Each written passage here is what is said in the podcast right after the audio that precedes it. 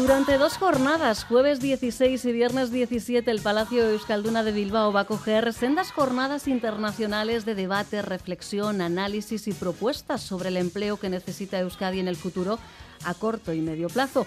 El Departamento de Trabajo y Empleo del Gobierno Vasco y la Fundación ISEAC organizan a la Limón estos encuentros titulados Working Land Summit, el empleo en la Euskadi que seremos. Pues bien, la segunda de las sesiones, la del viernes, la va a abrir el profesor de investigación y estudios avanzados en la Universidad Pompeu Fabra, Jack Ecaut. Su ponencia, la paradoja de los beneficios, cómo algunas empresas amenazan el futuro del empleo, se va a centrar en la importancia de las condiciones laborales en ese empleo que necesitamos. La paradoja del beneficio es también el título con el que ha publicado un trabajo pionero sobre el poder del mercado y sus efectos sobre el empleo o cómo las grandes compañías han asfixiado el mercado laboral en un contexto de poca o nula competencia, provocando consecuencias sociales, políticas y económicas. Un libro que ha editado Taurus y, como digo, es fruto del trabajo de la amplia investigación de Jan Eckhout, que ya nos acompaña en este estudio. Jan, ¿qué tal? Muy buenas tardes. Buenas tardes. De partida que una empresa eh, obtenga altos beneficios, digamos que entra dentro de guion. Eh, el problema es a costa de qué de quién o quiénes, ¿no? Claro, ah, esto es el, problema. Primero que las empresas tienen beneficios es normal, porque de eso se trata estamos hablando de beneficios muy, muy altas y, son pocas empresas, son empresas muy dominantes, las conocemos todos, son muy pocas en el mundo, son empresas mundiales, pero claro, tiene un efecto enormemente grande por el tamaño suyo y también por el, el, el, el número de gente clientes eh, a, a, los que llegan. Desde la década de los 80 del siglo pasado, nos lo cuentas en la paradoja del beneficio, los salarios de los trabajadores que no supervisan a otros, los de los que realizan tareas rutinarias y los de los que tienen menos formación se han estancado. Y estos son la mayoría de los empleos. En estas tres categorías se engloba la mayoría de nuestros empleos. Sí, sí, efectivamente. Entonces, lo, que nuestra investigación nos, nos, demuestra es que hay una relación directa entre el hecho de que estas empresas dominantes, las pocas pero muy, muy grandes, su posición dominante primero viene del hecho de, que, tienen demasiada poca competencia. Y eso es en parte por las tecnologías nuevas, porque las tecnologías nuevas lo que han generado es en el, fondo unas posiciones monopolísticas. Eh, Facebook y, Instagram tienen el 85% de su mercado.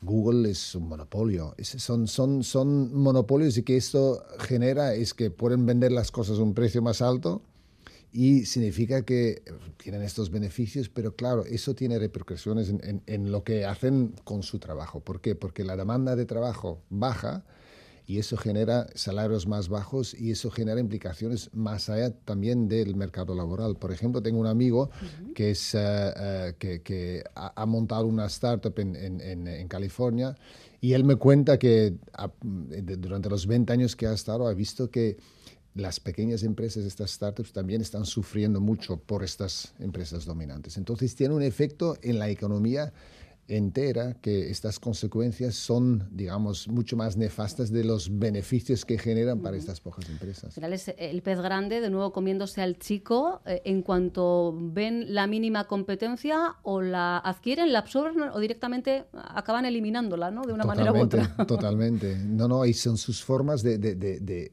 crear y mantener esta posición. Cual apisonadoras ya. Totalmente, totalmente. Ahora, hay maneras, y, esto es quizás un poco la, la, la, propuesta política eh, eh, que, parece no la más intuitiva, que podemos mejorar las situaciones laborales, las situaciones incluso de las, estas pequeñas eh, empresas, generando más competencia para los grandes. Si las grandes realmente no podrían apisonar tanto, si no podrían ejercer esta posición tan dominante, tendrán que cambiar cómo contratan a gente, tendrán que cambiar cómo compiten con estas empresas pequeñas. Y eso tendría un efecto muy amplio en toda la economía y tendría un efecto de, de, de, saneadora en, la economía. Claro, ¿y cuál es la fórmula para generar esa competencia? Bueno, pensamos muchas veces que el mercado libre es, es, libre, ¿no? Pero el mercado libre necesita un poco de ayuda. Por eso tenemos el regulador para regular el precio de la energía, por ejemplo, que también tenemos los problemas últimamente con los precios de la energía. Y también la competencia, ahora en ese nuevo mercado del, del mundo digital, necesita un regulador que dice, es como el árbitro en el, en el fútbol, ¿no? que nos, nos, nos asegura que, que, que, el juego es, es, es equitativo, que las reglas se, se, se, se siguen para eh, al final tener un poco la, la competencia más alta, porque si no, si uno domina todo, si tienes un campo de fútbol que, que, que, está empinado y un equipo puede decir juego con, con 15 jugadores y tú con 5, claro, el de 15 va a ganar. Y eso está pasando un poco ahora, que vemos eh, estas grandes empresas tienen, todo a su favor y las pequeñas tienen todo en, en contra. Y tenemos que nivelar el, el campo, uh -huh. tenemos que tener un árbitro que, que, que interviene no tiene que hacer nada de, en el sentido que el árbitro tiene que ir a jugar a fútbol él o ella misma, sino que el árbitro tiene que asegurar que ellos juegan, que ellos compiten.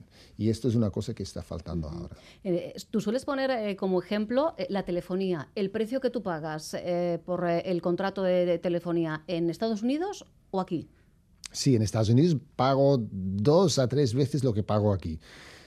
Yo no voy a decir que aquí tenemos los mercados los más competitivos, pero tenemos una pero cosa... Marca la diferencia, ¿no? En, en, en, en, este, en ese mercado tenemos un, un, una regulación del, de la Comunidad Europea que dice que si yo tengo una empresa que tiene la red de, eh, de, de eh, emisoras uh -huh. en, eh, de, de, telefonía en, en España, por ejemplo, como Telefónica, y si las tengo, tengo que permitir que un competidor, aunque sea de Francia o que sea de Inglaterra, que quiere entrar en el mercado español, tiene el derecho de utilizar la, red de, de, de, Telefónica. Telefónica no le gusta, obviamente, pero tiene que obviamente pagar un alquiler decidido y puesto por el regulador. ¿Y eso qué hace? Que la empresa francesa entra, reduce los precios para atraer a clientes que puede hacer Telefónica, bajar el precio también. Y esta competencia, aunque tienes una red que genera un poco una posición monopolística, con un poco de regulación, generas competencia en esa red grande. En Estados Unidos eso no existe. Uh -huh. En Estados Unidos tienes tres operadores, en Europa tenemos 100, 150, y tienes más operadores, tienes más competencia, precios más bajos. Y esto es el motivo porque en Estados Unidos, por el mismo plan de teléfono, pago dos o tres veces lo que pago aquí. Y esto ocurre en otros eh, sectores, eh, ¿verdad? Sí. El hecho de que estemos pagando precios desorbitados sí. por, por, cosas de lo más variadas. Sí. sí.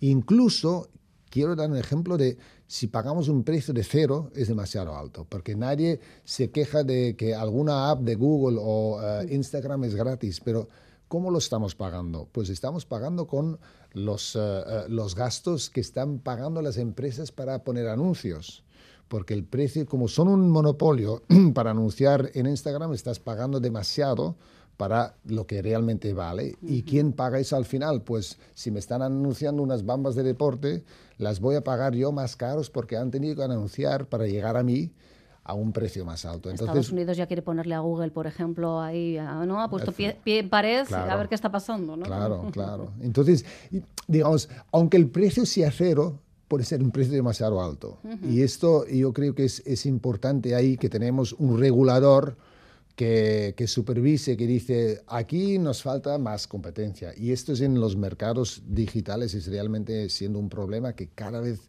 es más grande. Volviendo al inicio, decíamos que los salarios se han estancado, pero sí que ha aumentado eh, la productividad laboral. Hay una brecha evidente entre el valor de lo producido y lo que el trabajador trabajadora está recibiendo a cambio. Totalmente, porque las nuevas tecnologías hacen cosas buenas y esto aumenta la productividad. No nos podemos negar que comparado con, con hace 20, 30, 40 años estamos haciendo las cosas mejores. Las nuevas tecnologías nos, nos ayudan en, muchos sentidos. La salud, uh, uh, el tratamiento de cáncer, es, es, las probabilidades de supervivencia se están subiendo digamos, la vida es, es, es, mejor. No vamos a decir que estamos peor en ese sentido, es gracias a las tecnologías. Lo que pasa es que el pastel, como está distribuido, es de manera uh, desigual. Entonces, el pastel que está creciendo se lo lleva el crecimiento, digamos, estas empresas dominantes y el trabajador no ve nada uh, de eso, de este crecimiento. El que más tiene, más quiere. No sé si la paradoja del beneficio precisamente puede ser la codicia, Jan. Sí. el, querer más y además el que más arriba está eh, sigue sumando. Hoy hemos hecho el ejercicio de, echar un vistazo a, lo que las últimas horas, los últimos días nos han dejado, informaciones diversas eh, que a veces eh, cuando se leen o se escuchan juntas, pues quizás se interpretan de una manera muy concreta. Y voy a hacer ese ejercicio. Por ejemplo, hoy hemos sabido, el IPC bajó dos décimas en enero en relación al mes anterior, pero elevó dos décimas su tasa interanual hasta el 5,9%, en este caso por el mayor precio de los carburantes, de los servicios de telefonía, del vestido, del calzado. bueno, y estamos ahí, ¿no? A unos nos toca, les toca hacer equilibrios con sus ingresos o más agujeros en un cinturón que ya más que apretar ahoga.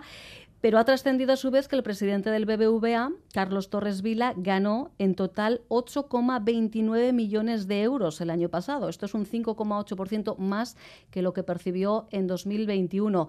Y claro, luego está el nuevo sueldo del presidente de la COE, Antonio Garamendi, que se va a embolsar un salario cercano a los 400.000 euros brutos al año, un 9% más que hace cuatro años. Ha pasado de ser autónomo a asalariado con eh, contrato de alto directivo retribuido. O sea que a él la jugada le viene saliendo a 1.096 euros al día Ahora bien, recordaréis que la principal organización empresarial española ni siquiera estuvo presente en la reunión en la que Gobierno español y sindicatos acordaban esa subida del 8% del salario mínimo interprofesional hasta alcanzar los 1.080 euros en 14 pagas.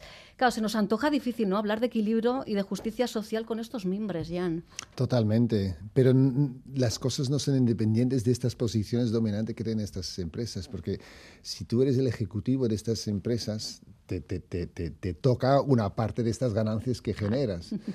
Ahora el trabajador no. Entonces, si, si hubiera más competencia en estos mercados, esto tendría eh, repercusiones para, para los salarios de estos ejecutivos también. No tendrían estos salarios tan, tan, tan grandes. De hecho, hacemos estudios sobre esto y vemos que una gran parte de, los, de la remuneración de los ejecutivos es debido a, a, esta posición dominante que tienen sus empresas. Curioso, ¿no? Que ni siquiera la gente más preparada eh, obtenga eh, el rédito que, que su valía, que su talento merecería, ¿no? Claro.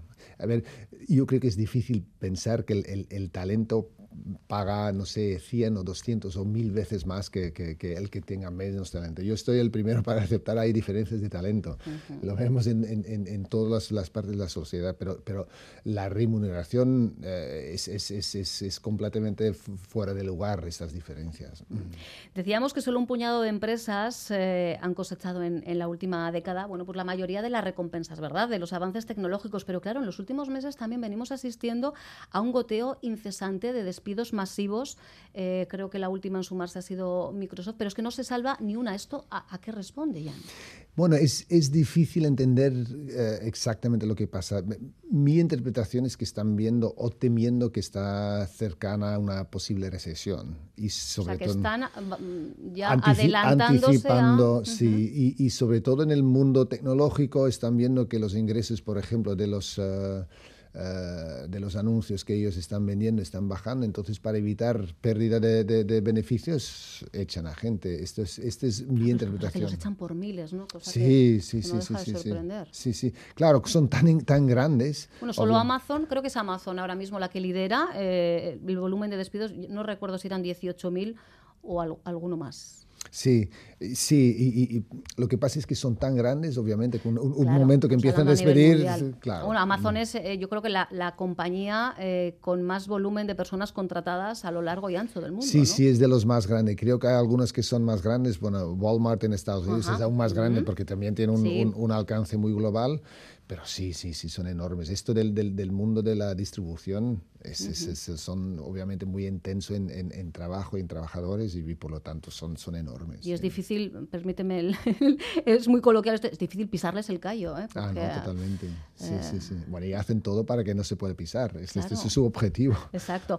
Tú, entre otras eh, fórmulas, propones romper el, el vínculo entre eh, poder de mercado y poder político. Lo que pasa es que es verdad que hay algunas empresas que tienen más poder que determinados gobiernos, incluso si pensamos en lo que representan en Producto Interior Bruto, es mayor que el que acumulan algunos países, ¿no? Totalmente, totalmente. Y obviamente cuando eres tan grande, esto va con poder. Yo creo que hay, hay un, un lo que yo llamo un, un, círculo vicioso entre el poder eh, económico o de, de, de, de poder de mercado, digamos, y el poder político, porque cuando generas por algún motivo que sea tecnológico, por sea suerte, una posición dominante en un mercado, eso te, te genera beneficios. Y una vez que tienes estos beneficios, los puedes utilizar para influenciar la política. ¿Y qué haces con estas uh, influencias? Tú quieres con tu lobbying, quieres conseguir que tienes regulación favorable, que no te toca en el mercado. Y una vez que no te toca en el mercado, ¿esto que genera? Más poder económico, más beneficios y el círculo está cerrado, porque entonces ahora puedes ir aumentando tu presión sobre la política, aumentando tus beneficios. Y esto es, es, es, un problema que tenemos ahora, que estas empresas son ya demasiado grandes que ya uh -huh. no podemos ignorarles su, su poder en las elecciones siempre está la historia de que Facebook o no influencia el resultado, ya está el poder ahí y luego está el poder en influenciar la regulación. Por ejemplo, en, en Europa tenemos regulación muy uh, nueva y, y, muy prometedora para intentar hacer algo sobre el nivel de competencia de estos mercados uh -huh. digitales. Pero claro, ellos están ahí con su ejército de abogados y de expertos para argumentar que para ellos no, que van a poner un poco de dinero al político para que no, no les aprieta demasiado y tienen los recursos para hacerlo. Exacto. Eh, suele decir Jan Eckhout que si un economista puede predecir lo que va a pasar de aquí a un año, no es un economista de, de verdad, pero no sé qué vaticinio podemos hacer, eh, eh, pues no sé si a corto o medio plazo, cuanto menos, Jan, de, de, de lo que esté por venir. Bueno, yo, yo, yo, creo que primero a corto, corto plazo es, existe la posibilidad que vamos a tener una recesión. Yo creo que no es nada seguro, yo diría que un 30-40% quizás. Bueno, uh -huh. bueno, esto es en el, el, 2023. A largo plazo yo tengo mucha esperanza, esperanza en el sentido que se, hay, hay cosas claras que podemos hacer para mejorar la situación. Y en este sentido yo creo que con muchos economistas estamos de acuerdo qué se tiene que hacer. Luego hay que romper este círculo vicioso con el poder político. Claro. Luego hay que poder conseguirlo que uh, esto se, se, ejecuta, pero esperanza hay y no tenemos que bajar los brazos. Seguimos uh, uh, intentándolo hasta que, hasta que lo conseguimos. A ver si eh, hay un momento en el que dices que eh, las generaciones de, de, ahora corremos más que las de nuestros padres, eh, pero parece que nos quedamos atrás. A ver si conseguimos, cuanto menos, ¿no? ponernos a la par. Totalmente, sí, sí, sí, sí. Yo voy a invitar a nuestra audiencia a ir más allá, eh, la paradoja del beneficio, cómo las empresas exitosas amenazan la economía. Lo ha publicado Taurus, un trabajo extenso eh, de Jan Eckhout, pero eh, que nadie tenga miedo porque yo creo que no necesita uno tener unos vastos conocimientos para entender lo que aquí has dejado reflejado, ¿no, Jan? No, al contrario, lo he escrito de una manera como casi para el no economista, uh -huh. como intentando contar las, uh, los datos con historias y, y, y, para que sea accesible. He escrito para que lo pueda leer mi madre, por decir algo. y mira, esto es, esto es porque es una señora que no es nada economista, que tiene 85 años y, y obviamente eh, lo ha leído porque se sentía obligado por de su hijo, pero después le hemos hablado mucho y tengo la sensación que ha entendido todo. Así que... Pues se agradece ese ejercicio porque para hacer pedagogía necesitamos ¿no? acceder a, a información, a textos eh, fáciles, legibles, accesibles. Yo creo que la paradoja del beneficio, desde luego, es uno de ellos. Janek Out, muchísimas gracias por la visita, que disfrutes de este tiempo entre nosotros en Euskadi. Un eh, enorme placer. Un placer a mí, muchas gracias por tenerme.